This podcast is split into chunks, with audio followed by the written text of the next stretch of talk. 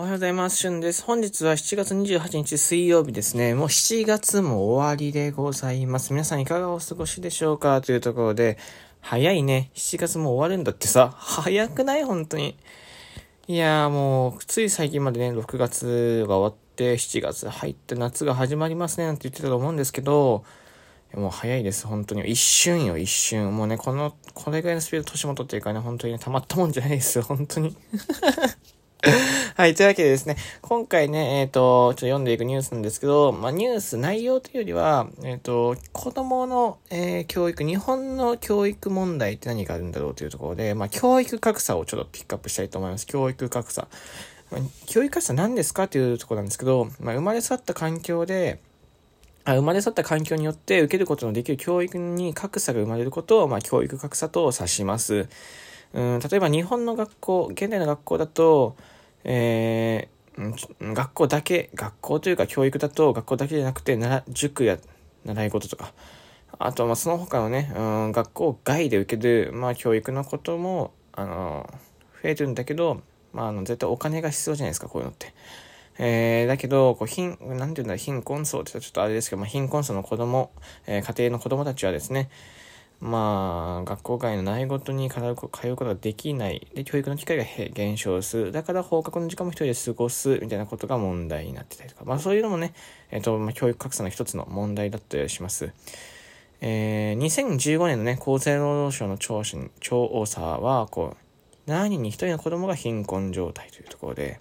日本全体では約280万人も貧困状態であると言います。はい。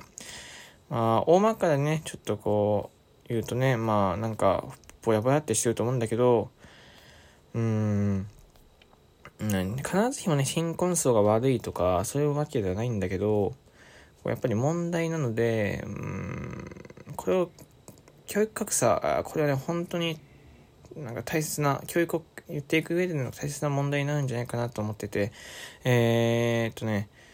例えばなんだけど、何が、何があるかな、うーん、まあ、対策、じゃあどういう対策が行われているか、じゃあ教育格差、そういう問題があるのは分かったと。じゃあどういう対策をしてるんですかっていうところで、まあ、基本的には NPO 法人だったりとか、えー、そういうことがね、や、えー、そういう人たちが、こう、習い事とか塾とか体験活動をやってる。まあ、いわゆる学校教、学校外教育をね、やってるという、提供しているところになりますね。うん、まあ、親のね、経済状態、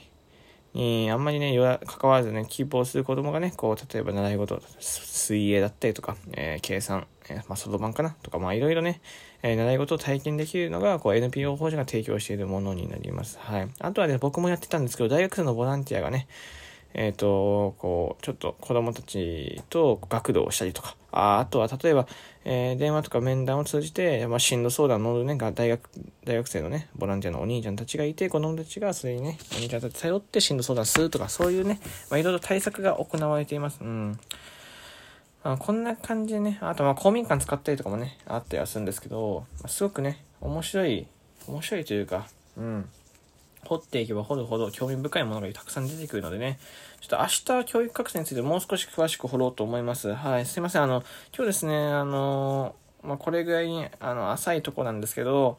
まあ、これちょっと興味膨らましてもらって、で、少しね、明日のラジオ聞いてくださる方はね、あの、少し、えー、こう、予習をしてもらって、えー、考えてもらって、教育、教育格差とは何なのか、えー、どういう問題があるのか、どういう、どういうことが原因なのか、えー、じゃあ、じゃあ今もちょ僕言いましたけど、まあじゃ、あどういう対策がもっと捉えているのかとかね、えー、少し具体的に考えていただければと思います。予習です。予習をお願いいたします。明日の朝ラジオでね、え教育格差についてもう少し詳しく掘ろうと思います。では、よろしくお願いいたします。で、今日ね、お仕事の方は、ほどほどに頑張ってください。お休みの方はゆっくり休んでください。じゃあまたお会いしましょう。バイバイ。